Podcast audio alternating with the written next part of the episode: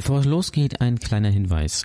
Wenn euch dieser Podcast gefällt, dann hinterlasst doch gerne bei iTunes eine iTunes-Rezension oder auch eine Bewertung. Äh, Darüber würde ich mich sehr freuen. Wenn ihr nicht über Apple Podcasts hört, dann abonniert gerne auf jeden Fall den Podcast. Und wenn ihr Feedback habt, gerne an info.olewaschkau.com oder an meine Social Media Kanäle.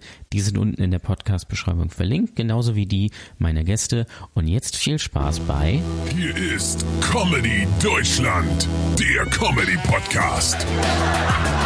Mit lustigen Menschen und Ole Waschkau. Aloha, liebe Freunde, und herzlich willkommen zu einer neuen Folge Comedy Deutschland. Ich freue mich sehr, dass ihr da seid. Und ich habe heute einen ganz besonderen Gast, den Christian Steifen des Ostens, den fleischgewordenen Flux FM Livestream. Hier ist Trop Hackemesser. Wow. wow, direkt sprachlos Ja. gemacht. Ja. Wie lange hast du, also wie lange saßt du auf Toilette, um das in dein Notizheftchen zu schreiben, diese an? Oder? Äh, das habe ich nicht in mein Notizheft geschrieben, aber diese, äh, eigentlich habe ich sag, ich bin ganz ehrlich, ich habe dich nur wegen dieser Anmoderation eingeladen. okay, ich, ich fühle mich sehr geehrt. Ah, Aber, aber am schönsten finde ich immer diese Floskel, einen ganz besonderen Gast eingeladen. Ja. Äh, Was willst du auch sonst sagen, ne? Ein völlig daher, in, in meinem Fall ist es ja auch tatsächlich so, einen völlig dahergelaufenen äh, Zivilisten heute mal eingeladen. Der heißt äh, übrigens Rob Hackemesser und hat mit Comedy so viel zu tun wie die Toten Hosen mit Punk, also im Jahr 2021. ach, das würde ich gar nicht so sagen. Gut, du, du, du sitzt jetzt nicht mit mit Dunja Hayali irgendwo rum und äh, siehst komisch aus, sondern du, du bist ja schon, also bist ja ein lustiger Typ. Du machst ja ein Podcast, den man doch ähm, dem Genre Comedy zuordnen kann, nämlich das Proletariat. Und du bist ja auch äh, der letzte und erste Moderator des Flachwitz-Freitags. Genau. Das war, war also ich habe wirklich viel investiert in meine Karriere, auch viel Herzblut und äh, habe sehr viel an der Kunst geschliffen und das Einzige, was mir wirklich nachhaltig in den Köpfen geblieben ist, sind irgendwie 15 Scheiß-Videos äh, auf Facebook damals noch für meinen Radiosender, wo wir einfach am Stück fünf Minuten dumme Flachwitze äh, runtergeratet haben. Ich Das muss, ich muss ehrlich sagen, ich, ich, ich fand das sehr gut. Ich habe das damals mit Begeisterung geguckt, weil ich bin ja Fan des Flachwitzes. Ja. Und äh, wir kannten uns ja vorher schon durch die äh, durch die Musik, da kommen wir sicherlich später auch nochmal drauf. Und wir waren dann irgendwie immer bei Facebook befreundet und niemand weiß so richtig wieso. Und da habe ich dann immer deine Flachwitz äh, äh, Sachen geguckt, weil ich habe mir dann gedacht, Mensch, guck mal, der kann ja noch mehr als Musik, das finde ich immer gut. Wenn, also wenn Leute da so rauskommen, weißt du, so aus dieser, aus dieser Band, aus dieser Bandnische, ich habe es ja auch geschafft, würde ich sagen, und dann feststellen, dass sie noch ein anderes Talent haben. Das gefällt mir immer sehr gut. Ja, es, es war wirklich weird. Also äh, ich habe dann tatsächlich auch immer mal wieder versucht, Radiokunst zu machen und wie ich gerade schon gesagt habe, äh, zum Erschrecken von meinen Programmdirektoren und auch von mir war dieser äh, Flachwitzfreitag dann tatsächlich sowas wie ein äh, kleiner äh, Online-Erfolg. Also ich weiß, ich war, irgendwo da bei, ihr, bei dir im Norden dann mal, das ist ein bisschen weiter unten, irgendwie in Niedersachsen am Steinhuder Meer. Weiß nicht, ob dir das was sagt Ja, doch, klar. und bin da lang spaziert und auf einmal kam so random jemand und hat gesagt, du bist ja der vom Flachwitzfreitag. Und da dachte ich, okay, Rob, jetzt bist, jetzt bist du eigentlich quasi auf einer Stufe mit Thomas Gottschalk und Michael Jackson. ja, und dann habe Ja, ich hab eingestellt. Ja, äh, das hat, da war ich sehr enttäuscht, als, als ihr das dann eingestellt habt. Hm. Und weißt du, wer, wer verantwortlich war dafür? Eine Frau. Eine Frau war für den die Flachwitzfreitag. Frau an meiner Seite äh, hat dann irgendwann mal gesagt, naja, irgendwie wird's gerade so ein bisschen langatmig. Und dann war natürlich das Ego angekratzt und hat gesagt, alles klar, dann geht das nicht mehr, können wir es nicht mehr machen. So, sie, sie meinte halt so nach 16 Folgen hätte sich dann das Konzept Flachwitzfrei äh, Fla- oder Flachwitze an einem Freitag erzählen dann auch mal zu Ende erzählt. Und das hat mein Ego nicht vertragen. Dann habe ich gesagt, alles klar, dann mache ich es gar nicht mehr. Ja, ich glaube ganz oder gar nicht, oder? Richtig. Ähm, wobei man natürlich auch sagen muss, es waren schon, also es waren immer ein paar gute Sachen dabei, aber es war auch wirklich viel, viel, viel Kacke dabei. Darum geht es doch aber, ja. Ja, das ist richtig. Der an sich ja, hast du recht. Aber vielleicht so ein bisschen, also, also so ein bisschen Qualität. Ähm, aber gut, äh, für, für Leute, die bei, bei einem Radiosender arbeiten, Bei einem In der- Radiosender der, RTL-Gruppe muss dabei äh, betont in werden. der sächsischen Provinz, ähm, Also dafür, dafür war es okay. Wo war der, wo war der Sender? Ich weiß gar nicht mehr. War das? Der Sender war äh, im Geburtsland oder quasi in der Wiege von Pegida in Dresden und sendete äh, landesweit in das wunderschöne braune Sachsen. Ja, sehr schön. Hören Nazis äh, überhaupt RTL? Ist das nicht einfach zu Mainstream oder? Also das, ich muss ganz ehrlich sagen, ich habe nämlich vorhin auch darüber nachgedacht, warum ich da eigentlich aufgehört habe. Und das war ein ganz äh, triftiger Grund, ja. Also bevor ich jetzt eins vorweg, bevor ich jetzt anfange, Sachsen zu bashen, und da habe ich richtig Bock drauf. Aber es gibt äh, so, eine, so eine Handvoll wirklich toller Menschen in Sachsen, die ich auch äh, kennenlernen durfte. Aber ansonsten ist war es für mich dann irgendwann mit meinem eigenen moralischen Denken äh, nicht mehr vereinbar für für für dieses Bundes, Bundesland irgendwie Radio zu machen, weil du musst halt einfach nur mal gucken, was die so wählen immer mal wieder mhm. und welches Bild sie so generell in den letzten sechs Jahren abgegeben haben. Und vor allen Dingen, die, irgendwie schafft es Sachsen konsequent in den letzten, also eigentlich, als es anfing so mit der Flüchtlingskrise und mit Begida, schaffen sie es eigentlich konsequent nur die Arschlöcher der Nation zu sein und überall in allen Negativstatistiken ganz weit vorne. Und jetzt haben sie sich gesagt, wir setzen noch mal einen drauf in der Pandemie. Ja, mit den, mit den, äh, mit den Querdenkern und, äh, und Co. Aber es ist ja, also ich, ich lese öfter mal bei Twitter so Leute, die dann aus Sachsen kommen, die dann sagen, ja, hier leben ja nicht nur Nazis, wo ich mir denke, ja, das ist richtig. Aber man kriegt halt größtenteils Nazis mit. Und wenn man sich anguckt, dass die äh, AfD zweitstärkste Partei äh, knapp hinter der CDU ist, ähm, kann man schon drauf kommen, dass da doch sehr viele, sehr viele Nazis am Start sind ja, oder halt, also so, die, ich würde eher so sagen, diese Gartenspaten-Nazis, ja, nicht so die wirklich äh, Ideologie durchtränkten Nazis, sondern einfach so die, die früher, bevor das dann irgendwann mal durch die AfD und Konsorten wieder salonfähig wurde, Rassist auch öffentlich zu sein oder Rassistin, ja. äh, die, die das halt quasi wirklich nur am Stammtisch ausgelassen haben und die jetzt dann einfach in den letzten sechs Jahren ihre Türe, Türen und Tore äh, aufgemacht haben und ähm, dann der Meinung sind, das ist, das, das darf man jetzt wieder tun. Und die sind halt einfach unglaublich laut und die sind halt einfach unglaublich selbstbewusst in, in ihrer Blödheit und in ihrer Beschränktheit. Und das ist dann auch irgendwie, mh, ermüdend. Also ich kann mich am äh, Anfang erinnern, so als Pegida anfing und als sie da teilweise mit 25.000 Menschen durch die Stadt gelatscht sind, was ja wirklich beängstigend gewesen ist, dass da auch äh, eine ganz ordentliche Masse an, äh, an Gegendemonstrationen war. Ja, Aber ja. man muss diesen Spinnern ja einfach mal zugute halten, dass die sehr langatmig sind. Also die sind, die haben einen langen Atem und irgendwann bist du als Gegendemonstrant dann auch mal müde und sagst, ja komm, dann, dann geht halt spazieren, macht euren Abendspaziergang oder macht eure Querdenken-Demo oder whatever. Ist mir dann auch egal. Also man kann jetzt nicht äh, sagen, dass Sachsen da ähm, oder dass, dass es da keine Gegenproteste geben würde, aber irgendwann sagst du halt auch mal, pff, wisst ihr, macht doch einfach eure Scheiße. Wir sind ja jetzt schon ein bisschen drin hier, aber wir haben ja eigentlich immer die Einstiegsfrage. Mhm. Die möchte ich dir jetzt auch stellen, nämlich, wenn ich mich bei dir zum Essen einladen würde, was ja. würdest du kochen? Nach 25 Minuten Aufnahmezeit eine Einstiegsfrage stellen ist auch ja, mutig, finde ich. Gib ihn. Gib ihn. Und wir müssen die Leute ja ein bisschen kitzeln, die jetzt hier eingeschaltet haben. Mhm. Äh, die warten natürlich auf diese Frage, auf diese redundante, viel zu lange Diskussion übers Essen danach.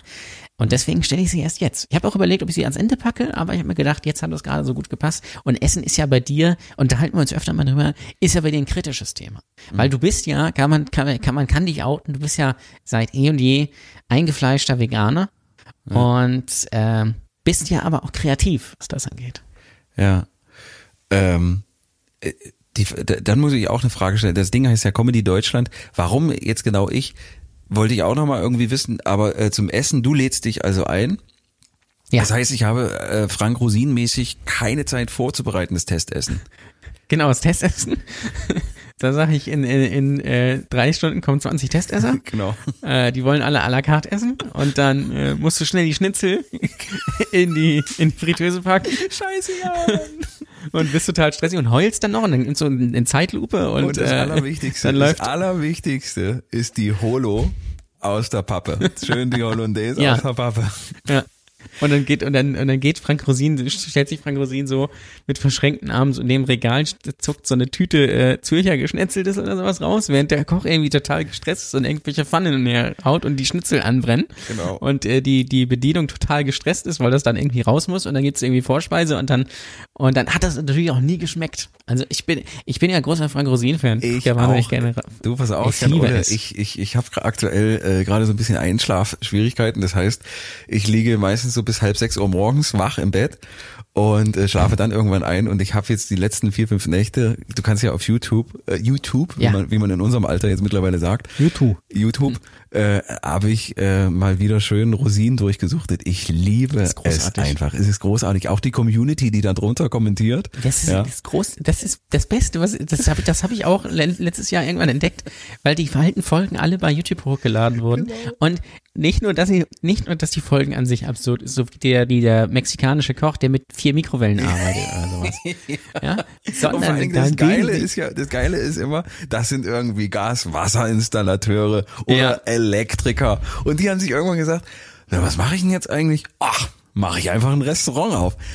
Holy shit, das ist ungefähr das Schwierigste, was du im Leben machen kannst, neben Mathematik studieren oder so, in, Scheiß, in die scheiß Gastronomie gehen. Und du sagst dir, oh, ich habe zwar keine Ahnung, aber ich denke, dass es jetzt richtig eine gute Idee ist, irgendwie 250.000 zu investieren und dann, dann gucken wir mal, irgendwie wird es schon funktionieren. Ja, und dann leiht man sich, leiht man sich Geld bei der Mutter und die Freundin äh, bürgt Verein Ja. und äh, leiht sich immer mehr Geld und dann ist immer im, im Intro ist dann immer so, die äh, das Gasthaus an der Themse äh, liegt irgendwie direkt an der Autobahn. Trotzdem bleiben die Gäste aus äh, und dann kommt immer kommt immer so eine ganz schlechte Zeitlupe mit äh, mit 15 äh, FPS oder sowas. Ja. Und äh, das ist ganz alles ganz schlimm.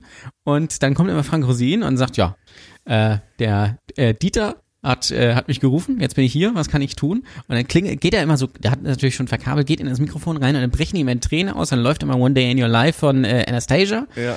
Und dann geht's los. Und ganz, das ganz ist, wichtig, Äh, ganz wichtig ist, dass der Herd dreckig ist. Der Herd Ja. muss dreckig Ja. sein, ansonsten ist es keine gute Folge. Und Essen, wie du schon richtig gesagt hast, also das Fertig, Fertigschnitzel in die Fritteuse, die äh, Hollandaise-Soße aus der Pappe. Die Testesser sind natürlich total bonierend und äh, kommen daher, als würden sie sonst immer nur in den Vier-Sterne-Restaurants essen. Und dann rettet Frank Rosin den Karren. Der, der zieht die Scheiße aus dem Dreck. Und zwar macht er das, indem er seinen äh, Innenarchitekten einfach alle Wände mintgrün streichen lässt und er dem Koch irgendwie ein Rezept zeigt, wo man irgendwas, zum Beispiel Tomaten mit Weißwein ablöscht. Und Ja. zack, läuft Ja. der Laden. Man muss generell sagen, Frank Rosin löscht alles mit Weißwein ab. Ich glaube, wenn Frank Rosins Mutter irgendwann stirbt und eingeäschert wird, er wird sie mit Weißwein ablöschen. Da bin ich ablöschen mir sehr sicher.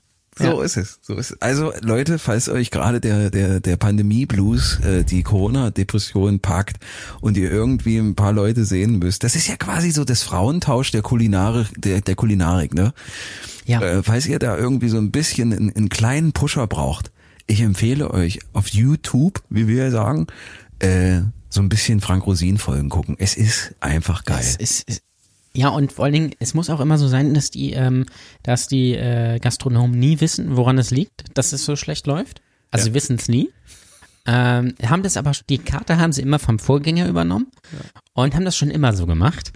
Und, und was auch ganz wichtig ist, Frank Rosin muss mindestens einmal die emotional schwächste Person äh, der ganzen Runde richtig zusammenscheißen, sodass sie heult. Und was, wir, was, was ich auch festgestellt habe, er fässt unglaublich viel an. Also er ist quasi der Thomas Gottschalk der Küche. Ja, vor allen Dingen Frauen packt er einfach äh, und dann hier mal ein bisschen massieren und da mal ein bisschen an die Hüfte gegriffen. Also anfassen ist sein Ding. auch immer so an die Schulter und sagt so, komm. So ein bisschen so wie in diesem alten Alpha-Telefon Münster äh, Werbespot so, komm, da müssen wir was machen. weißt du? Und irg irgendwann muss, muss auch gesagt werden, das gab's noch nie bei Frank Rosin. Ja, genau. Und, und äh, dann, äh, erstes Testessen ist natürlich immer schlecht. Ja, leere Teller gehen im, immer zurück und sowas. Dauert auch immer alles viel zu lange. Zweites Testessen ist natürlich immer mega. Ja, Und dann, dann hast, machst, machst du dir auch manchmal die, äh, die Mühe, dann zu googeln. Okay, ist keine Mühe, es dauert ungefähr 4,3 Sekunden. Also, äh, ich google dann immer, ob es die Restaurants noch gibt. Ja. Und Frank Rosin hat etwa eine Erfolgsquote, ich möchte jetzt lügen, von oh, vielleicht 12 Prozent. Also 12 Prozent der Restaurants, die er dann beraten und aufgepäppelt hat, schaffen es dann tatsächlich äh, in die Zukunft als äh, Restaurant. Was aber vielleicht einfach Ja, daran liegt, dass Uwe halt nur ein Elektriker ist und kein Koch und äh, Gastronom.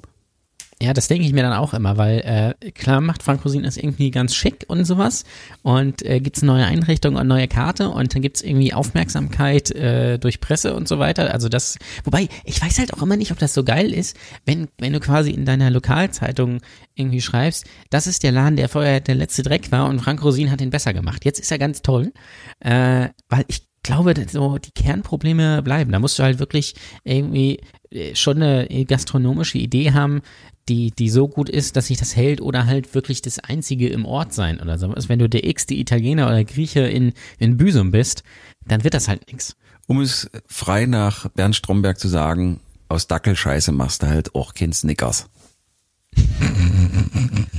ne? Absolut. Ja. Aber was würdest du denn jetzt kochen? Ja, genau. Ähm, ich glaube, dass mein, äh, mein Lieblingsgericht von mir selbst äh, seit geraumer Zeit äh, selbstgemachte und selbstbefüllte Tortellini sind. Mit einer, mit einer Waldpilzfüllung. Füllung. Du weißt ja, auch hier meinem Alter entsprechend gehe ich in der Pilzsaison, streife ich durch die Stimmt, Wälder der Republik auf der Suche nach äh, Röhrlingen und äh, anderen Schwammern. Und dann äh, verarbeite ich die zu einer kleinen Masse, die ich dann in selbst ausgestochene und geformte äh, und, und befüllte Tortellini packe.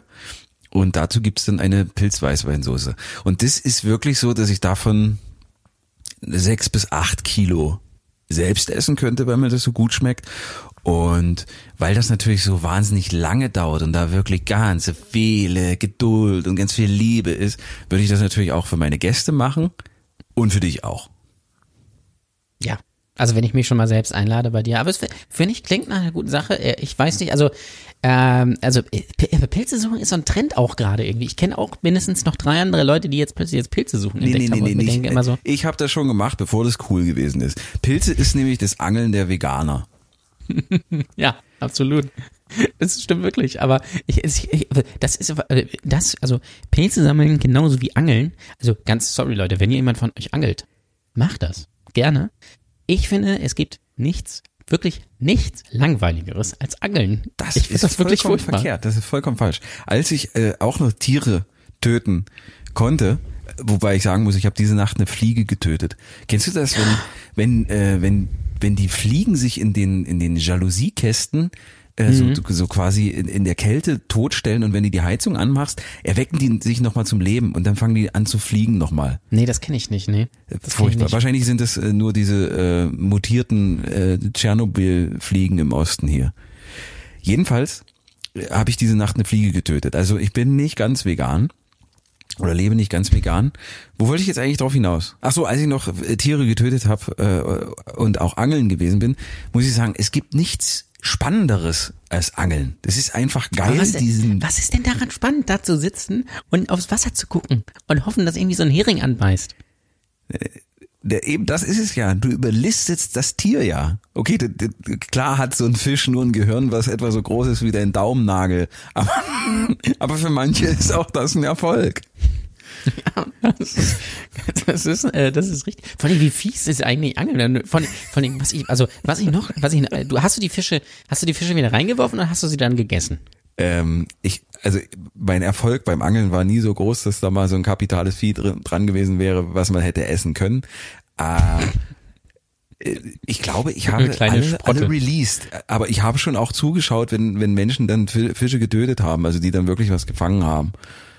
Und den, den schlägst du dann halt so brachial doll auf den Kopf erstmal, dass die weggetreten sind und dann stichst du die auf und reißt ihn, also es ist unglaublich ekelhaft. Es ist eigentlich total martialisch, wenn du mal Ja. überlegst. Aber ich finde eigentlich die, die Variante, dass man den Fisch fängt, der beißt sich da irgendwie diesen Nagel, er blutet dann irgendwie, dann wirft man den wieder rein. Die finde ich noch viel schlimmer, weil das ist, das ist eigentlich auch so ein bisschen so Gott spielen. Das sagt dir, ich könnte dich jetzt umbringen, aber ich bin heute mal nett, ich bin heute der nette Löwe und lass die Hyäne in Ruhe quasi.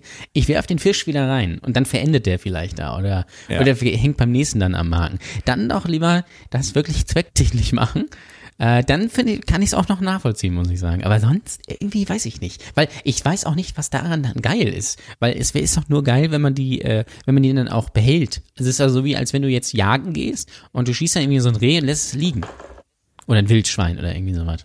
Äh, Ich finde, der Vergleich hinkt ein kleines bisschen. Aber er ist im Grunde genommen, ja, letztendlich geht es darum, den Fisch zu überlisten. Aber als ich das gerade eben gesagt habe und mir vorgestellt habe, wie groß so ein, so ein durchschnittliches Fischhirn ist, ist, ist das jetzt nichts, worauf man dolle stolz sein. Das ist eigentlich ein Glücksspiel. Viele von, Also viele von den eigentlich Anglern, könntest du bist, du- bist du da quasi der der Knossi des Angelns, ich, wenn du so willst. Ja, also das ist ja Glücksspiel, weil die wisst die, die also das ist ja kein Überlisten, das ist einfach nur quasi Zufall, dass sie jetzt da reinschwimmen. Nee, du musst sie ja anlocken dann mit, der, mit deinem Köder. Da hast du dann so eine Made da dran oder ein Maisbällchen oder ein Wurm. Ja, also du musst sie schon irgendwie überlisten. Dann muss das in der richtigen Höhe hängen und oder du machst das auf, auf Grund und so. Also das ist schon, man muss schon von Fisch zu Fisch äh, da so ein bisschen, bisschen variieren. Es gehört schon was dazu. Und viele nutzen es, glaube ich, auch einfach, um mal eine Nacht weg zu sein von zu Hause und sich eine, eine Flasche Captain Morgan in den Kopf zu schütten. Also so eine, das, ich, das, das glaube ich auch, dass es so eine Ausrede ist einfach, um halt mal Ruhe zu haben und zu saufen von, von Männern, die genug haben, äh, von äh, Frauen angeln gar nicht, ne? Das ist so ein Männerding, oder? Ich habe noch nie eine Frau gesehen, die angelt. Ist mir auch relativ selten untergekommen, dass ich meine Frau gesehen hätte. Ist eher so eine Männerdomäne, kann mich aber auch täuschen. Ich glaube, es ist Frauen tatsächlich dann zu langweilig. Kann ich mir vorstellen. Möglich ist das. Ich weiß es natürlich nicht, aber Vielleicht, weil, wahrscheinlich kommen da auch irgendwie so die Urinstinkte des Jägers, äh, des Mannes äh, hervor, also einfach so zu sitzen in der Natur. Ich glaube, es ist auch schön, einfach dann mal so in der Natur zu sitzen. Und Ja, aber dann kann ich mich ja auch nur in die Natur setzen. Da muss ich ja jetzt nicht so eine Angel für viel, viel tausend Mark irgendwie da reinhalten, ähm, um dann irgendwie so einen, einen Hering irgendwie. Äh, wa- oder was hast, was hast du geangelt so? Auf, auf was bist du gegangen? auf Karpfen bin ich gegangen äh, und äh, auf äh, was haben wir denn noch so, so kleine Barsche und sowas wurden am, am Dorf, Dorfteich auch gezogen. Aber ich glaube, so die kapitalsten Fänge, die ich gemacht habe, das waren so Spiegelkarpfen. Ja, Also jetzt nicht so ein Riesenwels. nee, so ein Waller äh, habe ich nie gefangen, nein. Ich muss auch ganz ehrlich sagen, Fische sind mir suspekt. Fische sind irgendwie so Tiere, wo ich mir denke, so, ja, kenne ich mich nicht mit aus. Ist so ein bisschen wie Vögel. Vögel, meine Oma mochte Vögel total gerne. Äh, ich habe mir so ein Vogelbuch vorgelegt und ich fand das total öde. Ich finde auch Vögel generell total langweilig. Ey, Aber es- absolute, absolute Faust da drauf. Wenn in so einer Dokumentation, ja, über so ein Land oder über Afrika oder so, ja, dann gibt's die geilen Löwen, dann gibt's da die geilen Haie vor der Küste von Südafrika und auf einmal werden dann die Vögel behandelt und ich sag, nee Leute, gucke ich mir nie weiter an. Ist mir einfach zu langweilig. Mich interessieren Vögel einfach nicht. Mach die Scheiße weg. Also immer, ich sag ganz ehrlich, so ein, so ein Adler. Nee, ja? auch oder der nicht, so, nein. So, also, so wirklich noch so einer, der doch wirklich, oder so ein Reiher. Na, wobei Reiher eigentlich auch nicht. Oder auch, ich fand im Zoo auch immer so ein V oder so ein, ja, keine Ahnung was, oder Schwan, das ist ja todeslangweilig einfach. Die, wobei, die natürlich, die können natürlich was, weil die können fliegen, ja, was natürlich geil ist. Aber jetzt hier, wenn du mal rausguckst, irgendwie so, da sitzt so ein Rotkehlchen im Baum und dann denke ich mir immer so, boah, halt die Fresse einfach. Weil irgendwie, ich, ich weiß nicht, das kickt mich null. Also Eichhörnchen, Eichhörnchen ist ein geiles Tier. Da guckt man hin, sagt man auch süß, aber so, so ein Spatz, das ist doch nicht geil. nee. Und bei ähnlich ist es bei Fischen. Ja, wie gesagt, Fi- Fische finde ich irgendwie in Dokumentationen spannender als Vögel. Die sind weiter vorne. Finde ich aber als Tier an sich auch suspekt. Und äh, was ich noch suspekter und abstoßender finde, sind Reptilien. Sogar Ja. noch ein Stück weit vor Insekten, wobei Safe. ich arachnophob bin Nee. und Spinnen bei mir der Endgegner sind. Nach wie vor, auch mit 34. Also Spinnen ist, kann, ich kann auch Leute nicht nachvollziehen, die so irgendwie so eine Vogelspinne oder irgendwie was zu Hause haben. Wäschespinne, okay, da gehe ich mit, aber so, ich weiß ich nicht, weil das ist doch nicht geil. Irgendwie ein Haustier hältst du doch eigentlich, weil's, weil du irgendwie mir damit vielleicht kuscheln kannst oder äh, kannst du irgendwie was mitmachen oder Kinder bespaßen und sowas.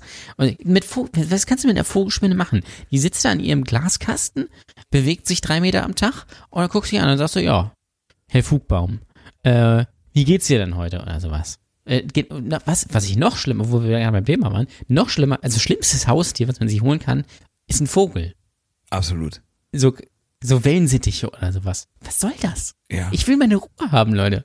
Also, das, ganz ehrlich, wer, wer, wie kommt man, vor allen Dingen, das ist ja auch scheiße einfach. Weil die können ja sowieso nicht fliegen und dann sind die den ganzen Tag da in diesem, in diesem Käfig eingesperrt Ja. und sind einfach nur laut. Ja, genau, das ist das, das ist ja das Ding. Die fangen dann halt einfach an, äh, irgendwie um 4.43 Uhr da rumzupiepsen.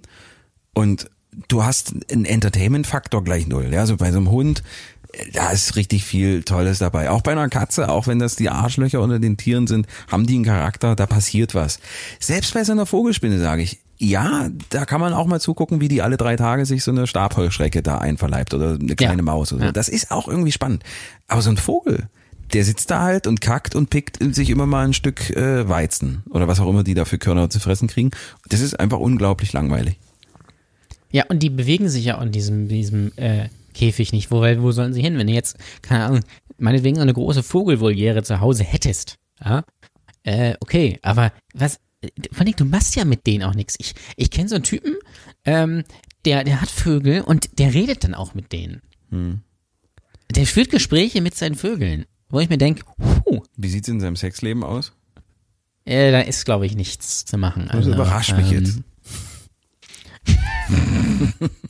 Nee, da ist, äh, nee. Aber ähm, das ist, wenn ich mir denke so, das ist, das finde ich, also ich finde das dann eher traurig, das zu beobachten.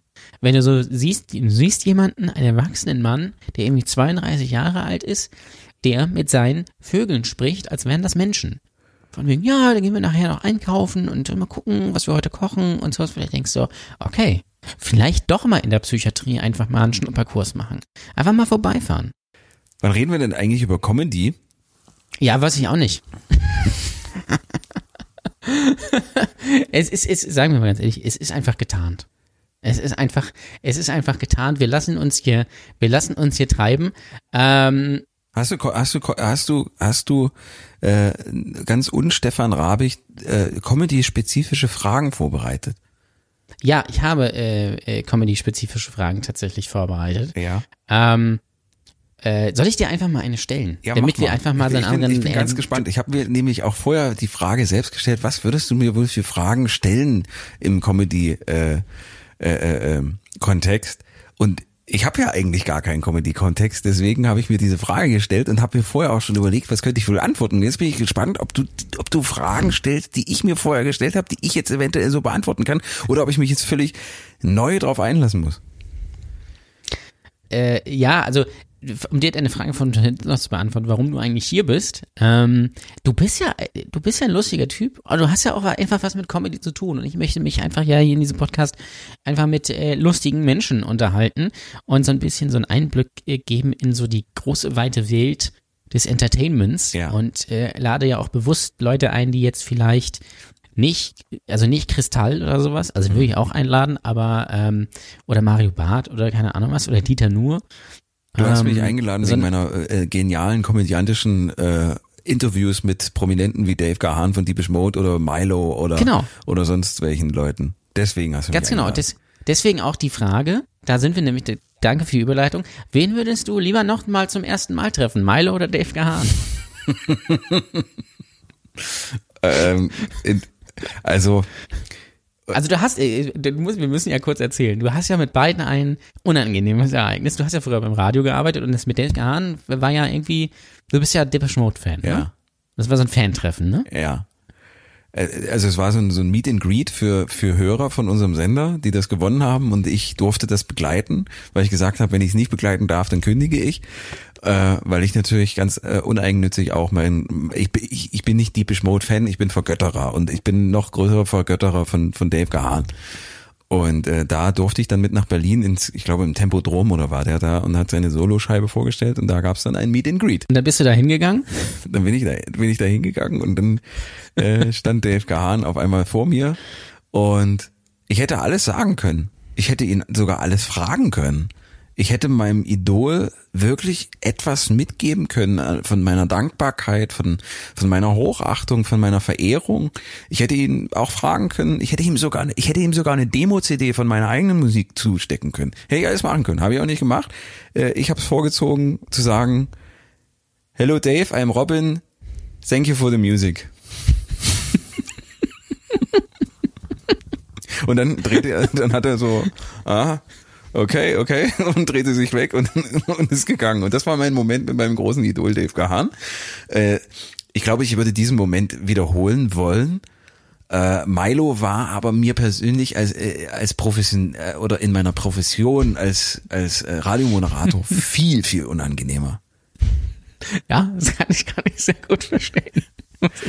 Also äh, man muss es kurz erzählen. Milo ist ja nicht dafür bekannt, dass er äh, langes lockiges Haar hat, sondern eher äh, die Kopfmode äh, Heidenau trägt. Ja? So, so ein bisschen Skinhead. Ja.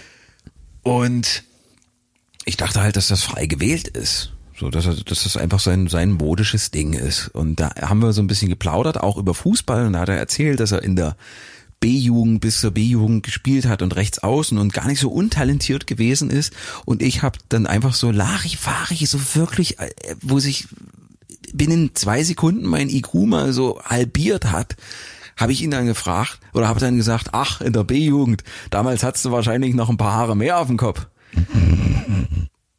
Und er dann seine Miene sich versteinerte und ich merkte, oh, was denn jetzt?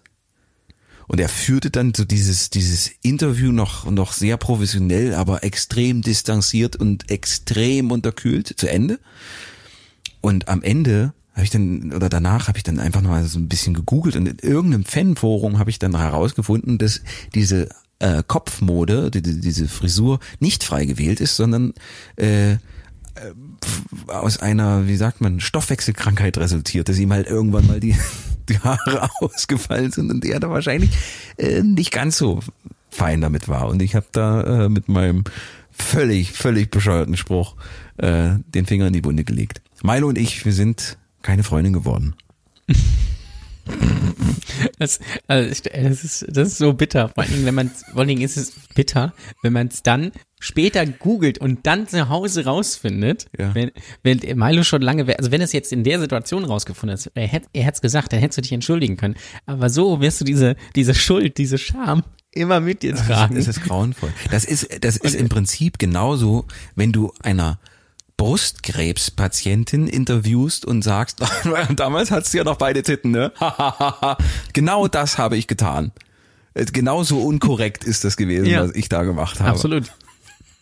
Es ist, also es ist sehr bitter. Also, und also du würdest, du, du sagst, also du hast die Möglichkeit zwischen Dave Gahan etwas anderes sagen und bei Milo diesen Fehler nicht begehen und du würdest dich für Dave Gahan Ich würde mich entscheiden. für Dave Kahn einfach auch bei der, aufgrund der Wichtigkeit, ja, also Milo ist halt einfach nicht so, nicht so wichtig äh, in meinem Leben Ja, stimmt und generell natürlich, wie auch. Dave Kahn. Aber jetzt stell dir mal vor, deine, stell dir mal vor, deine Musikkarriere wäre, wäre anders verlaufen und du würdest ein Riesenstar sein und dann würdest du auf einmal bei äh, Sing meinen Song zusammen mit Milo sitzen. Und dann müsstest du, müsstest du einen Song von Milo singen.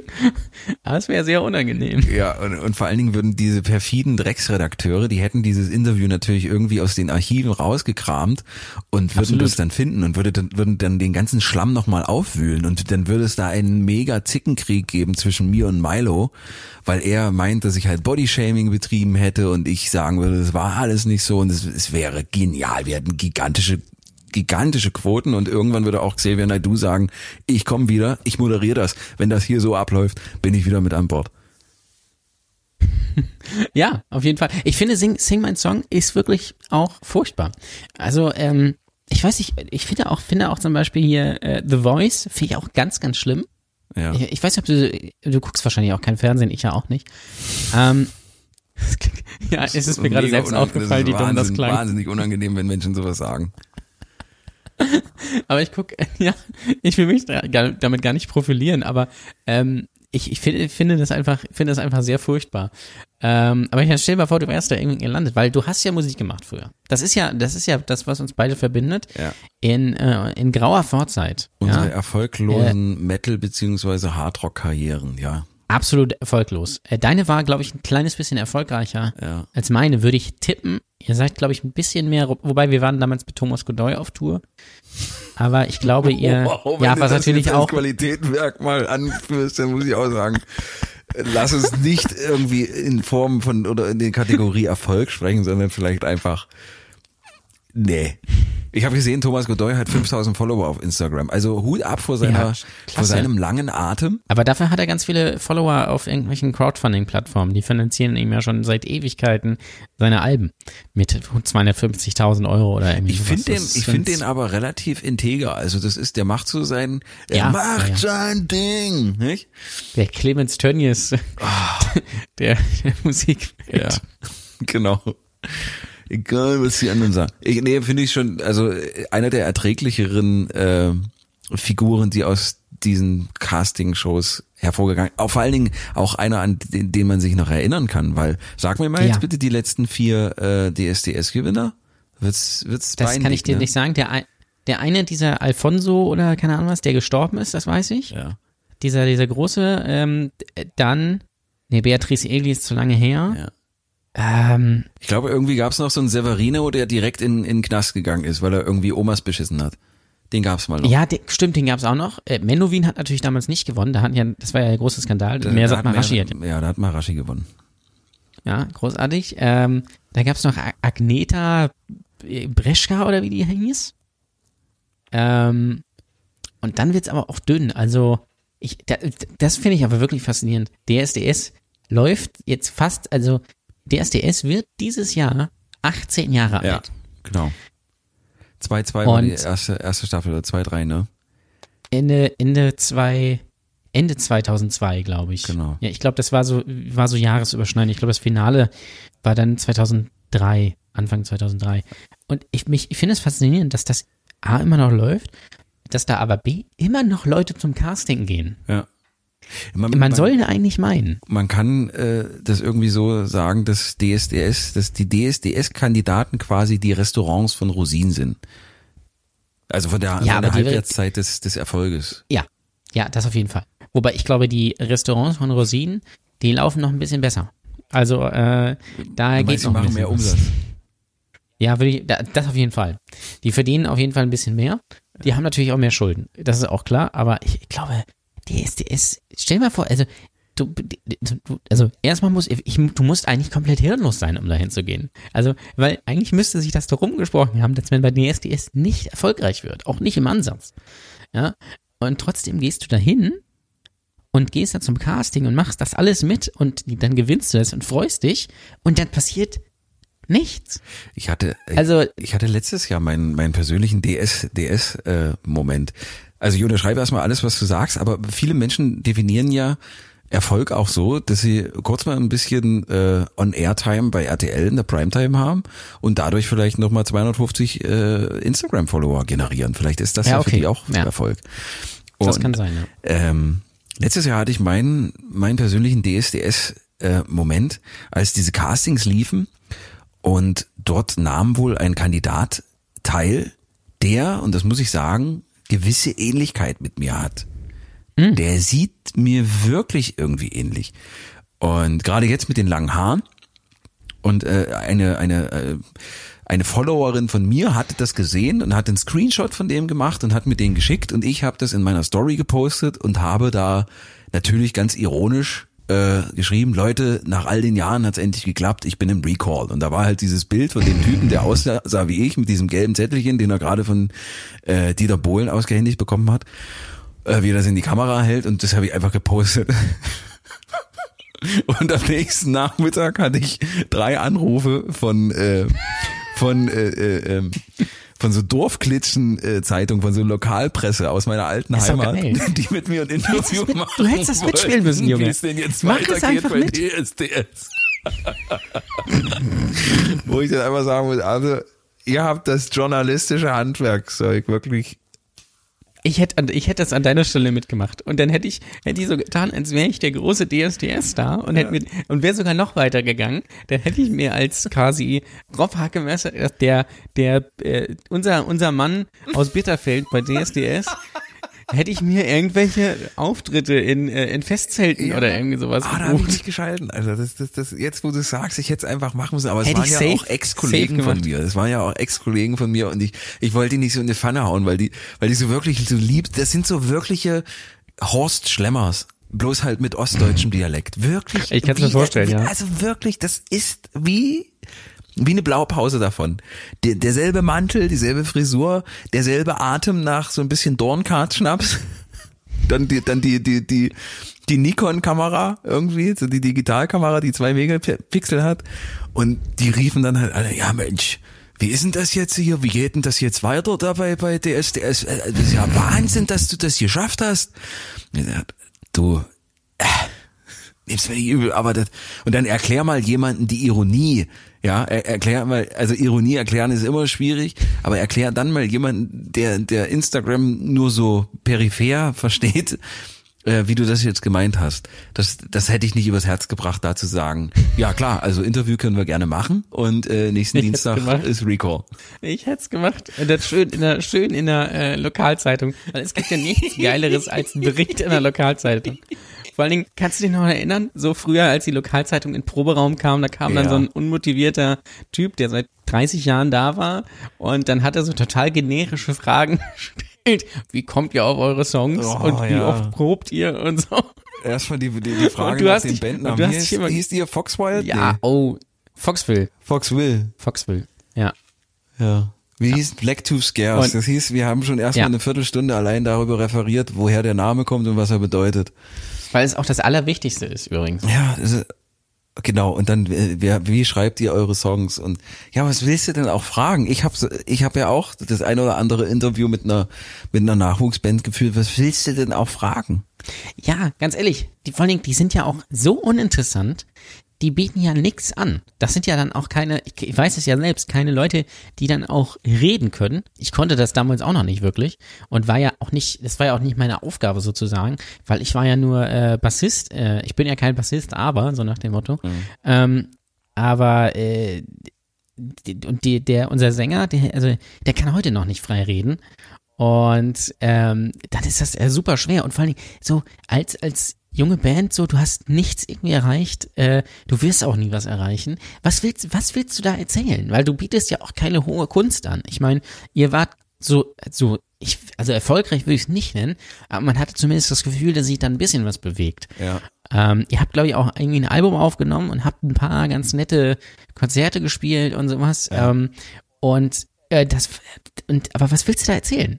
Und äh, ich, ich fand das immer, du hast dich natürlich trotzdem damals gefühlt wie der große Star. Also das finde ich, finde ich nachträglich absurd, wie geil ich mich damals gefunden habe. Und wenn ich mir das heute angucke, denke ich mir, meine Fresse, waren wir scheiße. Also so, also so wirklich, also ich habe mir neulich auch mal alte Songs und Auftritte und so angeguckt und das war so unfassbar kacke. Und wir haben das damals einfach nicht gecheckt, weil wir uns so geil fanden, weil wir ja dreimal die Woche geprobt haben äh, und ja total geile Songs schreiben und es ist, ist heute, ich, ich hätte viel früher aufhören sollen, muss ich ehrlich sagen. Viel, viel früher. Nee, also ich muss ganz ehrlich sagen, ich, äh, ich kann das tatsächlich noch als eine der besten Zeiten meines Lebens beschreiben. Also ich möchte das nicht missen. Das war ein unglaublich ungesunder Lebensstil und der hätte mich zu der Zeit auch tatsächlich fast mal auf äh, schwere gesundheitliche Bahnen gebracht, weil wir haben halt äh, diesen di- das ganze Klischee gelebt, auch ohne äh, wirklich finanziellen Erfolg zu haben. Also wir wir konnten unsere Rechnung ein Jahr davon äh, mehr schlecht als recht bezahlen, aber wir konnten konnten es zumindest tun. Äh, und wir haben aber einfach wir haben einen ein, ein, einen sehr exzessiven Lebensstil gehabt, obwohl wir es uns nicht leisten konnten. Also wir haben das Klischee halt einfach mal durchgelebt. Wir haben das einmal ein Jahr lang gemacht und haben dafür einfach äh, sehr, sehr viele Hirnzellen und wahrscheinlich auch das ein oder andere Lebensjahr eingebüßt, können daher aber wahrscheinlich ein, ein Dutzend Weltklasse-Anekdoten erzählen. Also das muss man schon sagen. Das hat uns Ja, schon ein, einiges Gutes, einiges Gutes gebracht. Was war das Absurdeste, was, was ihr gemacht oder erlebt habt? Also das Absurdeste, wirklich das Absurdeste war, ähm, als wir in, da haben wir in Nordhausen gespielt. Da, da, da hat unser Basser vorher abgesagt und dann habe ich äh, innerhalb von, von, von fünf Stunden habe ich die Songs mir dann auf dem Bass äh, beibringen lassen. Dann habe ich Bass gespielt und es war irgendwie das Campusfest und es waren so, so, so die, die ganze FH war da und es war auf so einem, so einem Sportplatz und wirklich eine große Bühne und wir waren vollkommen überrascht und da standen irgendwie so dreieinhalb, viertausend Leute. Es war irre voll. Wir, wir dachten, what the fuck? Es war ein gigantischer Abend Und ähm, wir haben uns danach natürlich gefühlt wie Metallica und Anthrax zusammen. Also wir waren dann, Ja. wir waren dann im, im Rock Olymp angekommen, weil wir da so triumphiert haben. Wir hatten auch irgendwie dann, dann, dann einen ziemlich coolen Heiratsantrag auf der Bühne. Also nicht so wie bei Nur die Liebe zählt, sondern wirklich zwei, zwei so, so Rock-Assis, die, die dann äh, ho sich hoch äh, Crowdsurfen lassen haben und dann haben die da einen Heiratsantrag gemacht. Das war auch geil. Und dann endete das in einer sehr, sehr exzessiven äh, Aftershow-Party, ähm, am Ende derer wir von der Polizei aufgegriffen wurden, wie wir nackt im, im äh, Nordhäuser äh, Fluss badeten, der Zorge heißt, und äh, dann in Gewahrsam genommen worden.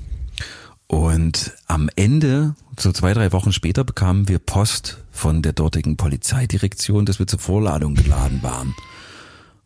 Und wir jetzt nicht so richtig wussten, warum. Und als wir dann dort waren, äh, wurde uns dann auch erzählt, was uns vorgeworfen wird. Anhand von Kameraaufnahmen äh, ließ sich ein, ein, ein, eine Schneise der Verwüstung durch die Stadt Nordhausen äh, nachzeichnen. Äh, wie wir drei, also wir waren zu der Zeit dann halt nur drei, in völliger alkoholischer und und und und äh, ja, Substanzumnachtung wir durch die Stadt zogen und zu, zunächst mal äh, einen, wie sich das gehört für Dorfkinder, einen Einkaufswagen vom dortigen Netto äh, entwendeten und uns darin durch die Stadt buxierten, dann bei einem Versicherungsbüro ein riesengroßes Banner von der Hauswand abmachten und das über die Straße spannten, um Autos zu stoppen. Dann landete dieser, dieser ähm, Netto-Einkaufswagen in irgendeiner Bushaltestelle, die da auch so ein bisschen Schaden abnahm. Und was das Schlimmste überhaupt gewesen ist, wir, wir haben bei der katholischen Kirche riesengroße Blumen- und Pflanzenkübel genommen und die alle zerstört.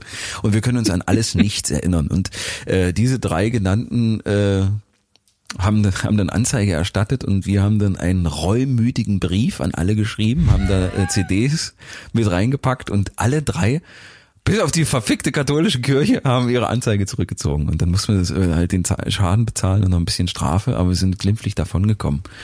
Ja, und wir konnten uns halt an alles nicht mehr erinnern und denken so, wow, wie unglaublich dumm ist das? Was, was haben wir, was haben wir uns dabei Ist gedacht? extrem dumm, ja. Aber ich glaube, so ist das einfach dann, wenn du dich, ich kenne ich kenn das Gefühl ja auch, wenn du so einen Auftritt gespielt hast und dich dann, dann fühlst wie, also wirklich, als als hättest du gerade, als wärst du gerade US-Präsident geworden und würdest eine, eine Rede halten, die die Welt vereint, so nach dem Genau. Motto. Ähm, und dann denkst du einfach, du bist, du denkst wirklich, du bist der Geilste. Also, also für, für zwei Tage oder sowas oder zwei Stunden zumindest denkst du halt, du bist der Allergeilste. Und ich kann mir dann vorstellen, dass man da einfach dann, wenn man dann auch noch sich richtig hart einen reinsäuft, dass man, ähm, dass man dann einfach komplett durchdreht. Wir waren langweilig, wir haben nie gesoffen. Das war alles immer total du da, Scheiße. äh, ja, es ist, es ist furchtbar. Also, ähm, da wurde sich dann auch gerne mal, also nicht ich, aber andere Leute haben sich doch auch gerne mal bei Songs, bei denen sie gerade nicht spielen mussten, zu ihrer Freundin ins Publikum gestellt und ein bisschen rumgekuschelt und sowas. Also, und äh, nachträglich muss ich auch sagen, da hätte man, hätte man mit ein bisschen mehr, wie soll ich sagen, mit ein bisschen Lockerheit und weniger Verbissenheit, hätte man, glaube ich, ziemlich viel lustige Sachen erleben können. Bei, bei uns war es dann halt diese ominöse Tour mit Thomas Godoy, Ja. ähm, äh, die, die äh, auf dem Höhepunkt gi Punkt gipfelte, als wir in Hannover äh, irgendwann nachts äh, herausfanden, dass unser Busfahrer drei Stunden vor der Abfahrt äh, Blech raucht, äh, vorne in seinem Führerstand Ja. und äh, dann auch noch unseren äh, Whisky irgendwie geklaut hatte. Ich, ich, ich muss kurz, kurz, äh, kurz fragen, was, was ist denn Blechrauchen? Heroin. Ach du Scheiße. Ja. Was habt ihr denn? Also, ich hätte ja jetzt schon gesagt, wenn er, wenn er sich irgendwie eine, eine, eine Line äh, Speed oder, oder Koks gezogen hätte, hätte ich gesagt, ja, okay, das ist sportlich. Der, der nimmt auf jeden Fall seinen, seinen Job und seine Profession ernst, aber gleich mal Heroin rauchen finde ich nicht schlecht. Ja. Also äh, ich hab's, ich hab's nicht direkt gesehen, aber der der ähm, Sound Engineer, der da der dabei war, ähm, der auch übrigens sonst so Sachen macht wie äh, äh, ähm, Monitoring Sound by The Voice oder bei Helene Fischer oder sowas. Ähm, der hat es wohl irgendwie, ich weiß, ich weiß nicht, wie es entstanden ist, aber jedenfalls der Busfahrer hatte vor, das war halt so ein, war halt wirklich so ein Nightliner. Hat man sich auch mal so gefühlt wie sonst da in so einem Nightliner Night- fahren. Nightliner weißt du? gefahren, ja. Ja, Oh, geil. ja, safe.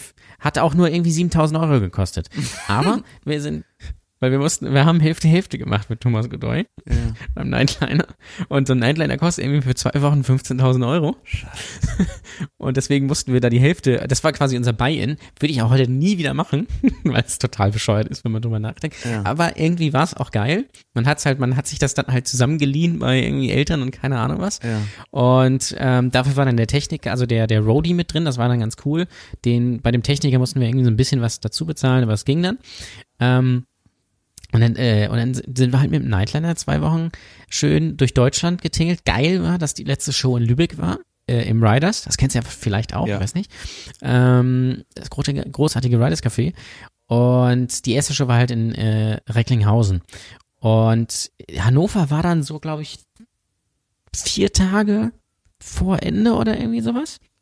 Ähm, und dann abends, ich habe es nicht richtig mitbekommen, weil es war dann abends irgendwann nur große Aufregung. Äh, der Busfahrer hatte sich dann vorher äh, vorne in seinem in seiner Kanzel, ich weiß nicht, vorne da irgendwie nicht verschanzt, aber die Vorhänge zugezogen und irgendwie muss, muss der Techniker da hingekommen sein und hat das dann gesehen, wie er sich, wie er dann schön drei Stunden vor Abfahrt Heroin raucht. Und wie wir dann auch noch festgestellt hatten, dass er unseren Whisky aus unserem Kühlschrank geklaut hat und gesoffen hat. Dabei. Ja, aber das ist Und, ja eh nicht äh, schlimm, weil ihr ja nicht getrunken habt. Doch, wir haben ihn schon, da war schon was raus. Da war schon was raus. Also da auf der Tour haben wir dann mal, da haben wir dann mal ein bisschen, Also ihr wart, so mal einen eine, Red Bull ihr wart getrunken. tendenziell eher so eine Gymnasiastenband. Ja, so ein bisschen. Ah. Ja, ja, schon. Aber ihr habt keine Ähm, Notenständer mit auf, auf der Bühne gehabt. Äh, nicht, dass ich mich erinnern könnte. Weil da, das, das, Wobei- das qualifiziert dann äh, Musiker für mich vollends. Da gibt's ja manchmal auch so Coverbands, Aber- die eigentlich handwerklich ganz gut sind, aber weil die halt irgendwie so wie, wie so ein Frank-Rosin-Restaurant 280 Gerichte auf der Karte haben, müssen die dann halt auch immer so ein bisschen Ja. Spickhilfe dabei haben. Und dann, wenn ich sehe, Vom dass ein Musiker äh, äh, so Notenständer mit, mit den Songs und den Akkorden drauf hat, da sage ich, nee. Nee, nee, das kann ich einfach nicht. Das geht nicht. Ich kann dich jetzt nicht ernst nehmen. Ich kann dich respektieren für dein, äh, für dein Handwerk, aber dann mach's doch richtig und lern das mal. Und, und dann hat er, dann hat der Keyboarder wahrscheinlich, der das hat, hat dann auch noch so ein, so ein, äh, so ein Headset-Mikrofon und singt dann so Living on a Prayer, so in der falschen Quinte irgendwie mit. Weißt du, so, so, so richtig schön scheiße. Und da hast du eine Sängerin, die ein viel zu enge, enges und viel zu kurzes Kleid anhat und so Stiefel, die auch schon so drei Nummern so eng sind, wo dann die Krampfadern so oben äh, durchkommen, die auch die besten Jahre hinter sich hatte. Und das ist immer ein schönes, schönes Fest. Der Bassist hatte immer keinen Bock, der steht einfach so stumm da, spielt das runter, fantastisch. Jedenfalls ähm, äh, wurde der Busfahrer dann an Ort und Stelle entfernt. Es kam ein neuer und ähm, dazu muss man dann auch sagen, dass die Geschichte schon quasi, also es- hatte sich aufgebaut, weil wir hatten uns schon am ersten, äh, in der ersten Nacht gefragt, warum fährt der so bescheuert? Weil ähm, äh, so ein Bus ist ja wirklich, du liegst da ja in diesen viel zu kleinen Wannen, also es sind keine Wannen, diese Betten, diese Hochbetten und eigentlich gewichst? Und der ist halt wirklich. Ich glaube nicht. Das, weil da ist nämlich auch gar kein Platz für. Also wenn du wirklich einen großen Pimmel hast, Ja. dann kann es sein, dass du oben gegen die Wand kommst. Okay. Ähm, also es ist wirklich eng. Wird da gebumst? Und Das stellt man sich ja Also auch, in dem- stellt man sich ja auch so, so, so übermäßig romantisch vor, äh, also nicht romantisch, aber das sind ja die romantischen Vorstellungen des Rockstar-Lebens, dass man sich dann immer auch ein Groupie mit in den Nightliner einnimmt. Ich, der ja auch schon mal zumindest in so einem Bus drinnen stand, weiß, dass diese Kojen, dass man da alles drin machen kann, aber auf gar keinen Aber Fall äh, Liebe, Zärtlichkeit und Nähe mit äh, dem anderen oder gleichen Geschlecht.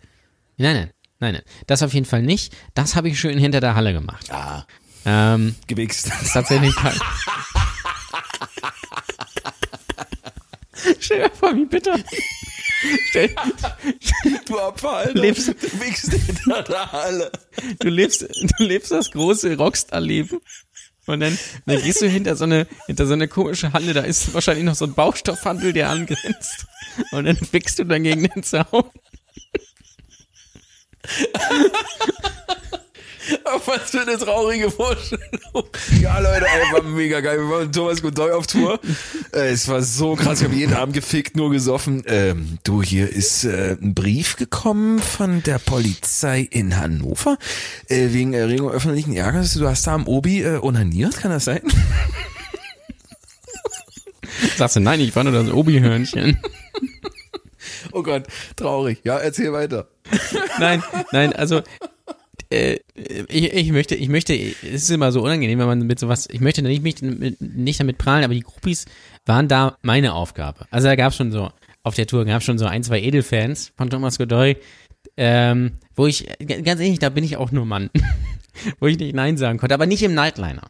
Ähm, und es fing halt, wie gesagt, damit an, dass ähm, äh, die, äh, der Busfahrer so ganz merkwürdig gefahren ist, also viel zu doll angefahren, viel zu scharf um die Kurven irgendwie, wo du denkst, boah, bin ich hier irgendwie auf einem Schiff oder so.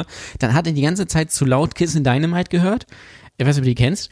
Ähm, so richtig laut und so richtig mitgesungen. Da haben wir uns aber schon mal gefragt, so, was, was ist hier irgendwie? Da haben wir uns nichts dabei gedacht. Und dann ging es weiter. Und dann, da, äh, dazu muss ich sagen, da, äh, wir waren in Hamburg im Knust und nächsten Tag waren wir in Berlin. Ich bin aber nicht mitgefahren, ich bin mit dem Zug nachgefahren, weil ich noch andere Pläne hatte, sagen wir so, an dem Abend. Und deswegen habe ich es nicht miterlebt. Aber aus der Erzählung war es, so, dass der Busfahrer morgens um, man fährt ja dann, man stellt sich das mal vor, man fährt die ganze Nacht, aber eigentlich fährt man dann um vier los oder irgendwie sowas. Äh, und es war in den frühen Morgenstunden irgendwo auf der Autobahn zwischen Hamburg und ähm, Berlin, als der Busfahrer plötzlich, ganz plötzlich auf dem Seitenstreifen anhielt, rausrannte und ward nicht mehr gesehen. Und alle haben sich gefragt, wo ist er hin? Wo ist er hin? Dann sind sie aus dem Bus gegangen, um den Bus rum und der Bus hatte halt noch einen Anhänger, ja, wo der, ähm, wo die ganzen Instrumente und Drumset und sowas drin waren. Ja. Geil auch, dass ich gesagt habe, dass ein Drumset kein Instrument ist, aber ist egal. Und es stellte sich heraus, dass der Busfahrer über, über dieser Anhängerkupplung hing und auf die Autobahn geschissen hat. Klassiker, und zwar, ja, und zwar jetzt nicht fest, sage ich mal so, sondern, sondern äh, ja. so also so richtig lief ein ein ein äh, in Ostdeutschland wurde quasi noch brauner gemacht, möchte ich sagen. Ja. Und es, es sah wohl auch so aus, dass es sehr routiniert gewirkt hat. Also ähm, so, dass er es wohl öfter macht. Ähm, das war dann so der zweite Anhaltspunkt, wo man sagt, hm, irgendwie stimmt was hier nicht, wenn der plötzlich aus dem Bus äh, rausrennt und auf die Straße kackt. Und ein paar Stunden später begab es sich, dass äh, man durch Berlin fuhr und der Busfahrer plötzlich an einem Park anhielt, ausstieg, äh, ein paar Meter in den Park reinging, sich mit einem 80, 18-jährigen, ich möchte sagen, äh, etwas südländischem Typen traf, kurz hinterm Gebüsch verschwand mhm. und wieder rauskam und weiterfuhr. Wie sie später wohl herausgestellt, also aus Indizien, ich möchte sagen aus Indizien, hat er die äh, nicht gerade sehr günstige Uhr unseres Roadies gegen Heroin eingetauscht. Ich würde tippen, dass es in der Hasenheide war. Mhm. Ich weiß es aber nicht genau, weil ich nicht dabei war. Und das war dann so der, der dritte Punkt, wo man dann gesagt hat, ah, irgendwie irgendwas stimmt hier nicht. Und wie sich dann zwei Tage später oder sowas herausstellt, nachdem der Bus dann auf der Fahrt von Berlin nach Leipzig war es, glaube ich, kaputt gegangen ist, war toll. Dann stehst du da äh, morgens um acht in, in kleinen Machnow vor McDonalds und musst dir irgendwie Zeit vertreiben, weil der neue Bus kommt halt aus Hannover. War auch eine großartige Sache. Und äh, einen Tag später war das dann irgendwie, oder zwei Tage später war es dann in Hannover. Mhm. Und dann kam tatsächlich, dann haben die tatsächlich, sind wir noch weitergefahren mit, mit einem anderen Busfahrer, dann haben die noch ganz spontan ein neues Busunternehmen beauftragt für, glaube ich, die letzten drei Tage oder irgendwie sowas. Ja. Aufgrund dieser Sache. Ja, aber wenigstens hört man, dass äh, Pete Doherty jetzt äh, nur noch Heroin raucht und nicht mehr spritzt und als Busfahrer sich wenigstens sein Geld verdient. Auf ehrliche Art also, und Weise. Ich weiß auch leider nicht, was aus dem geworden ist, ob der irgendwie ähm, die Kurve gekriegt hat oder, oder, oder ob der im Knast sitzt oder so, ich weiß nicht, aber ein Busfahrer, der Heroin raucht, das ist schon richtig bitter, muss man sagen. Und für Und den Move, vor allem, wenn du das mal vorstellst. Move, äh, so kreativ äh, zu scheißen, muss man ihm auch irgendwann Props geben, finde ich. Ja, ja, vor allen Dingen hatte wohl das Klopapier auch immer griffbereit. Also der macht das öfter. Ja. Und da muss, das muss man ihm lassen. Also äh, äh, dass er das auch so koordiniert kriegt, dass die, vor allem so eine Bustür vom Reisebus, die geht ja auch total langsam auf, ne? Ähm, und da wirklich äh, da auf die Autobahn zu kacken, das ist schon eine Meisterleistung. Das kann man nicht anders sagen. Und denn, dass es einem auch egal ist, dass einen dann andere Leute dabei sehen. Das finde ich so geil einfach. Ich hätte mir lieber in die Hose geschissen. Ich sag's ganz auf ehrlich. Auf keinen Fall. Auf keinen Fall. Pass auf. Nein? Auf keinen Fall. Es gibt diese, diese, ich weiß nicht, ob, ich glaube, das ist nicht nur ein männliches Problem. Ich glaube, das haben auch äh, Frauen hin und wieder, aber äh, ich habe mich bisher nur mit männlichen äh, Mitstreitern darüber unterhalten. Wir nennen sie die Close Calls. Ja, also du musst halt heftig scheißen und es geht, meistens geht es gut. Meistens. Aber eben nicht immer. So, manche davon sind halt so Reizdarmpatienten und manche sind so wie ich, die gerne scharf essen, weil es ihnen gut schmeckt, ihr Darmtrakt das Ja. aber überhaupt nicht verträgt. Ähm, ich glaube, letztes Jahr ist es gewesen, ich war mit einem Kumpel Badminton spielen oder wie irgendwelche despektierlichen Arschlöcher sagen, Federball. Federball. Ähm, wir haben noch bei einem Asiaten was gegessen. Ich habe mir schön Sambal Oleg und Chiraza drüber gemacht. Gib ihm und saß dann in der Berliner Ringbahn und habe festgestellt, huch, wenn du zu Hause bist, dann wird's mal was für die Fliesenabteilung, ne? Ich hätte etwa so 20 Minuten nach Hause fahren müssen. Ich habe nach etwa 17 bis 18 Sekunden in der, in der S-Bahn gemerkt, wird nix. Das, das schaffst du nicht. Das, das ist ein Ding der Unmöglichkeit. Ich, ich habe hier Wehen dritten Grades. Das ist einfach zu heftig. Dann bin ich ausgestiegen und das war kurz nachdem ich nach Berlin ge gegangen bin und bin in so einen S-Bahnhof rein und war auf der Suche nach der öffentlichen Toilette. Berlin ist einfach so eine menschenfeindliche Stadt. Denkst du denn, es gibt öffentliche Toiletten in einer S-Bahn-Station? Nein. Nein. Gibt es nicht. Selbstverständlich. So, dann lässt, lassen die Wehen ja kurz nach, ne? Dann gehst Ja. du, Ja, ja. dann sagst du, okay, was mache ich jetzt? Okay, ich nehme die nächste Bahn und versuche es durchzuhalten. Dann droppt aber dein Kopf wieder rein. Sobald die Tür zugeht, denkst du, okay, alles klar, es geht wieder von vorne los. Der Schweiß läuft dir runter. Du denkst, ich halte es nicht mehr aus, ich halte es nicht mehr aus. Dann bin ich in Jungfernheide ausgestiegen. War sogar so weit zu sagen, okay, ich gehe jetzt hier irgendwo hin, in einen Park, in einen Busch oder so. Es ist mir scheißegal. Ich raste gleich aus. Ich, ich, ich, ich heule fast. Du, du, du bist ja dann auch panisch. Ging nicht. Kein Busch, kein Park, kein Baum, sondern ein belebter Jahrmarkt. So. So, und dann bin ich äh, in meiner Panik, bin ich zu einem Ditchbäcker gegangen. So viel zu deiner Und hast auch die Pizza gekackt. ja, nee, so, so viel zu deiner Theorie, dann scheiß ich lieber ein. Nein, ich war sogar so verzweifelt, dass ich zu einem Ditchbäcker gegangen bin und gesagt habe, Freunde, gibt's hier irgendwo eine öffentliche Toilette? Und sie dann sagte, das kann ich dir sagen, natürlich gibt es hier keine öffentliche Toilette. Kannst hier in irgendein Restaurant gehen oder sowas, aber hier gibt es keine öffentliche Toilette. Und ich sagte, okay, äh, dann brauche ich jetzt einen Schlüssel für die Ter- Personaltoilette. Ansonsten passiert hier ein Unglück und das wird richtig hässlich für mich und für alle Beteiligten. Das wird eine extreme Demütigung. Dann händigte sie sie mir tatsächlich ihren Schlüssel für die äh, Toilette aus. Und äh, ich war dann im Inneren eines Ditchbäckers auf der Personaltoilette. Ja, und äh, das sind die sogenannten Close Calls. Äh, damit hätten wir jetzt auch fäkal abgehakt. Hast du denn, hast du denn Ja. noch, äh, noch Comedy-spezifische Fragen? Äh, lieber äh, auf, nackt auf die Bühne gehen oder auf der Bühne ein braunes Sakko tragen. Du bist Schwein, ey.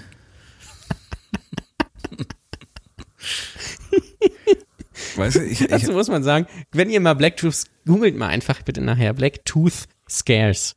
Ähm, und da werdet ihr tolle Auftritte von Rob und seiner alten Band finden. Und es gibt einen Auftritt, wo du, ich sage mal, 300 Kilo wiegst. äh, aussiehst wie, bisschen wie ein Wrestler.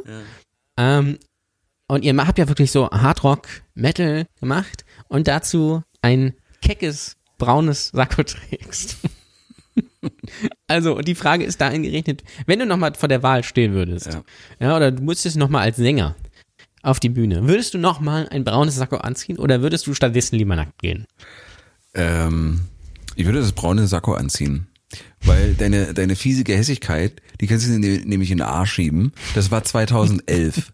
Und für 2011 ist mir einfach nichts zu peinlich. Weil äh, niemand von uns kann behaupten, dass er 2011 oder 2012 nicht mindestens eine fragwürdige modische äh, Entscheidung getroffen hat. Ja. Und auch du bist da, glaube ich, nicht vorgefeit gewesen, wenn ich da so äh, gewisse Bilder im Kopf habe. Und so war das halt auch mit meinem braunen Sakko. Mit den 300 Kilo gebe ich dir vollkommen recht. Da war ein bisschen zu viel unterwegs, aber ich bin halt ein lebendes Jojo. Und ähm, das war, ich dachte halt, dass das so einen Kontrast gäbe zur Musik, ne? Das war so mein völlig beknackter Gedanke dahinter, äh, dass die Musik so so ranzig und hart ist und dass äh, ich dann halt einen Sakko auf der Bühne trage. Ging fürchterlich nach hinten los. Kann man einfach niemanden anbieten, aber ich würde es noch mal genauso machen, einfach weil ich sag, ja, 2011 und so war das damals und äh, ich fand das ja letztendlich irgendwie alles geil, was wir da gemacht haben. Also ich finde auch, die, kann, kannst du dir die Musik, die ihr damals geschrieben habt, äh, noch anhören? Äh, zum Teil. Ähm, also eins, also das muss man ja sagen, es gab ja Foxville damals mit der alten Besetzung mit, Interessiert mit kein Schwein. Äh, der wir dann auch, nee, ich muss es nur kurz erklären, mit der wir dann auch bei äh, mit Thomas Godoy auf Tour waren.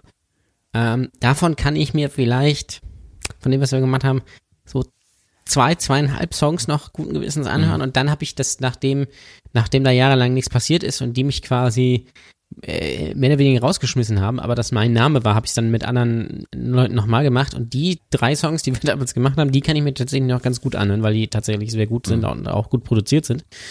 Ähm, aber sonst, ich habe neulich mal, ich habe neulich so eine Plattenkritik gefunden von unserem ersten richtigen Album, was wir gemacht haben, was den tollen Titel trug Alternative Mainstream. Oh Gott. Und Ach du Scheiße. ja, scheiße. Oh mein Gott. Und wir haben, ich habe die Kritik damals schon gelesen und wir auch und äh, wir haben gedacht, das ist eine mega Frechheit. Wie kann man sowas schreiben? und hier was? und da. Ja, so richtig, also so richtig. Und ähm, und wir haben das da, wir haben das, ich sag's ganz ehrlich, wir haben das damals nicht nicht verstanden und dann habe ich das äh, habe ich das neulich mal irgendwie gelesen und dann dachte ich so, ja, doch. Er kann das schon sehr gut nachvollziehen. Äh, soll ich soll ich sie vorlesen? Die Plattenkritik. Wenn du sie Ich irgendwie hab sie jetzt nämlich- findest. Ich habe sie gerade hier tatsächlich, ich habe sie offen. Ja, also pass auf. Äh, erstmal, was für ein großspuriger, überambitionierter Titel für eine für ein Album. Alternative Ja. Mainstream. Dann auch so diese Ja, wir fanden das Aufmachung, cool. so diese, diese, ich weiß gar nicht, äh, so, so, so eine Mischung aus Nupagadi und, und, äh, und, und Tokyo Hotel, ja. Und da, also, also wirklich. Jetzt bin ich gespannt. Ist sie dolle lang oder ist sie knackig? Es geht, ich kürze vielleicht ein paar Sachen raus. Ähm, aber äh, das, also ich sag's vorweg, das Beste an diesem Album, und ich sehe es mittlerweile genauso, das Beste an diesem Album ist das Cover. Ähm, weil es auch wirklich richtig schlecht, ähm, ähm, äh, richtig, also richtig schlecht produziert ist. Ähm, ist, ist, es ist auch von der, von der Seite musikreviews.de und als Stil steht hier schon mal Garagenrock-Gedümpel unter LSD-Einfluss. Wobei man sagen muss, dass LSD das, das Tonstudio ist. Ja, da sich ein Wortspiel erlaubt, finde ich mittlerweile auch wirklich gut. Also Respekt. Ähm, und es geht los. Ja, erster, erster Satz ist schon geil. Dieses Album ist ein einziges Missverständnis für mich. Ihr seid quasi der Manuel Baum äh, gewesen der Ja. Musik oder der, Und der wir waren Schalke. Musikbranche. Auf jeden Fall. Ja. Äh, ein interessantes Cover und zwei mehr oder weniger ansprechende Titel, die ich unter MySpace von Foxville hörte, führten dazu, dass ich die Entscheidung traf, Alternative Mainstream zu besprechen. Vielleicht wäre es besser gewesen, diese Verantwortung einem anderen Kritiker, in Klammern nur wem, zu übertragen. Zumindest besser für Foxville. Schon nach dem Öffnen des Jewel Case beschleichen einen sofort Bedenken. so geil. Da sitzt da sitzen seltsam abwesend dreinblickend fünf junge Herren, die einerseits gerade ihre spätpubertären Träume überwunden haben, aber garantiert auf der Bühne sich in die Träume der frühpubertierenden weiblichen Teenies einschleichen. Noch schlimmer wird es aber, wenn man das Booklet öffnet, auf dessen Innenseite sich ausschließlich ein weiteres Bild der fünf Jungen, diesmal stehend und cool dreinblickend befindet. Dazu darf man auch noch ihre witzigen, in Klammern sind vier Fragezeichen, Pseudonymnamen lesen. Wir haben uns damals so Pseudonymnamen gelesen. Aber wie war deiner? Mike Weiß, also Weiß mit V, also wie Miami Weiß. Ähm, Also, Ole, das geht nicht. Da kann man nicht. Da kann. Ah ja, ich habe ich hab, ich hab, äh, ich hab das Bandbild hier von. Und du beklagst dich, du kleiner Ficker, beklagst dich über mein braunes Sakko und trägst ein Hemd Ja, mit so einer sorry. scheiß Krawatte oder was? Nee. und einem, und einem Hut und einem Bandana. ich habe das Bild nicht offen, aber ich weiß, was du meinst. Oh mein Gott. Okay, erzähl Und die anderen, die anderen hießen, die anderen hießen Dr. Dirty D Ähm, äh, Mr. Mojo Ryzen, Flix the Fox und den Namen von dem Keyboarder habe ich jetzt gerade vergessen. Weiß ich leider nicht mehr. Ist aber auch egal. Ähm, Geht weiter. Ansonsten nichts Informatives, keine Textabdrücke zum Glück oder ähnliche Bilder wie auf dem Frontcover. Haben diese Bübchen tatsächlich den recht ansprechenden Song What If zustande gebracht, den ich zuvor im Netz gehört und der sich durch eine tolle Melodie, aber viel zu schwachen Gesang ausgezeichnet und trotzdem irgendwie neugierig gemacht hatte. Ähm, ja, sie haben. Der vorletzte Song des Albums heißt zumindest so. Und welch Glück, so einen, sogar einen zweiten guten Song haben sie auf Alternative Mainstream hinbekommen. Bounce Tonight, das Albumfinale, das völlig anders als der leinhafte Kram der ersten acht Titel des Albums klingt, das in dem aus ihrer Sicht wohl lustig betitelten LSD-Studio aufgenommen wurde. Hier gibt's eine äh, gehörige Portion Disco-Mucke auf die Ohren, die gewaltig nach, äh, nah an New Orders äh, Blue Monday entlang schippert. Über die bereits erwähnten Titel 1 bis 8 möchte man am liebsten den Mantel des Schweigens ausbreiten, äh, denn sie klingen mehr oder weniger schrecklich. In heimischer Alice in heimischer LSD-Eigenproduktion und ohne Feingefühl wurden sie aufgenommen und grundsätzlich ist entweder ein Instrument oder zumindest die Stimme, die einen mitunter nur nervt, zu laut, zu leise oder zu blechern abgemischt. Ein wenig Hall hätte hier schon einiges bewirkt, doch qualitativ wäre, besser wäre die Musik dadurch auch nicht geworden. Früher durfte man musikalische Unvollkommenheit ja noch als Punk bezeichnen und sich ein I Hate Pink Floyd T-Shirt überwerfen, doch unter den heutigen technischen Bedingungen sollte eine Band, die mit aller Gewalt ein Album herausbringen will, nicht solch eine abstrechende äh, Kakophonie heraushauen und die auch noch als Alternative Mainstream bezeichnen. Der einzige Vorteil dieses Debütalbums ist, dass das nächste wohl nur besser werden kann. Fazit, Alternative Mainstream ist kein Mainstream, sondern eher so eine Art Garagenrock von fünf Jungs aus Lübeck, die bei weitem nicht so schmackhaft wie das Marzipan dieser Stadt sind. Hier wird produktionstechnisch gestümpert, musikalisch genervt und ohne jegliches Konzept Titel an Titel gereiht, wobei auch noch die beiden äh, besten Songs an das Albumende verbannt werden. Einziger Höhepunkt von Alternative Mainstream ist das Cover, das irgendwie an das letzte Album von äh, Dredge erinnert, das ebenfalls ein kompletter, aber zumindest um Längen besser produzierter Rohrkrepierer geworden ist. Ah. Ja. Also das Bild, was ich gerade hier besprochen habe, das ist wirklich also nichts gegen euch. Ich hoffe, ja, aus euch ist allen was geworden.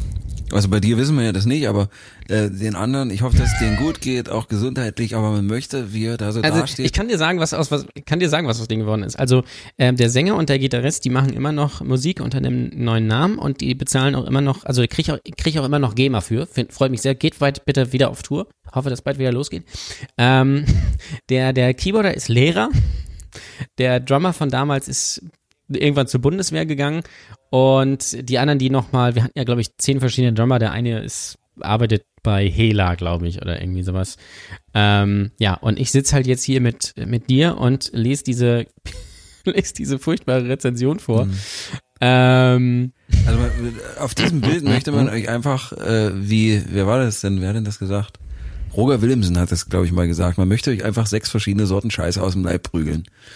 Es ist einfach nicht anders zu sagen. Man muss mal auch so ehrlich sagen. Hier habe ich aber noch ein Bild gefunden, das scheint etwas, etwas jünger zu sein oder älter wahrscheinlich, weil da siehst du etwas schlanker aus und sogar richtig schnittig. Das ist da, da aus der Lübecker Zeitung, glaube ich.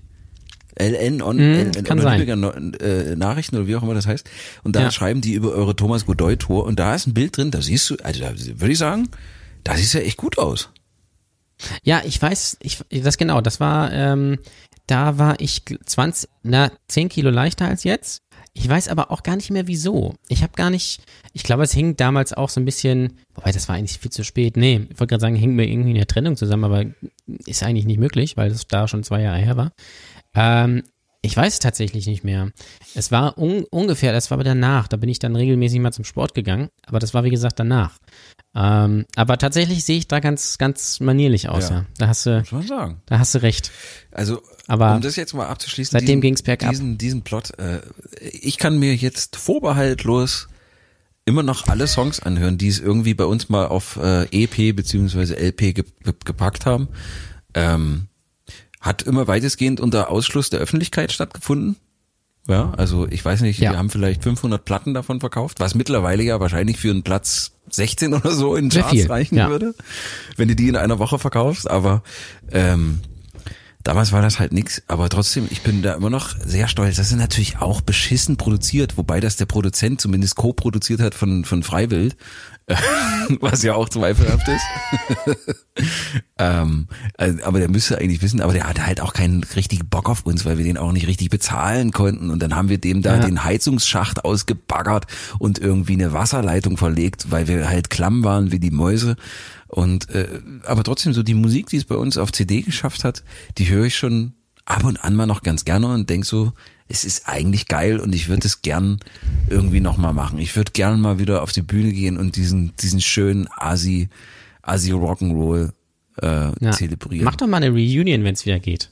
Die große Black Tooth Scares Reunion. Also ich kann dir schon mal sagen, ich werde keine Foxville Reunion machen. Das, das, also, das definitiv nicht.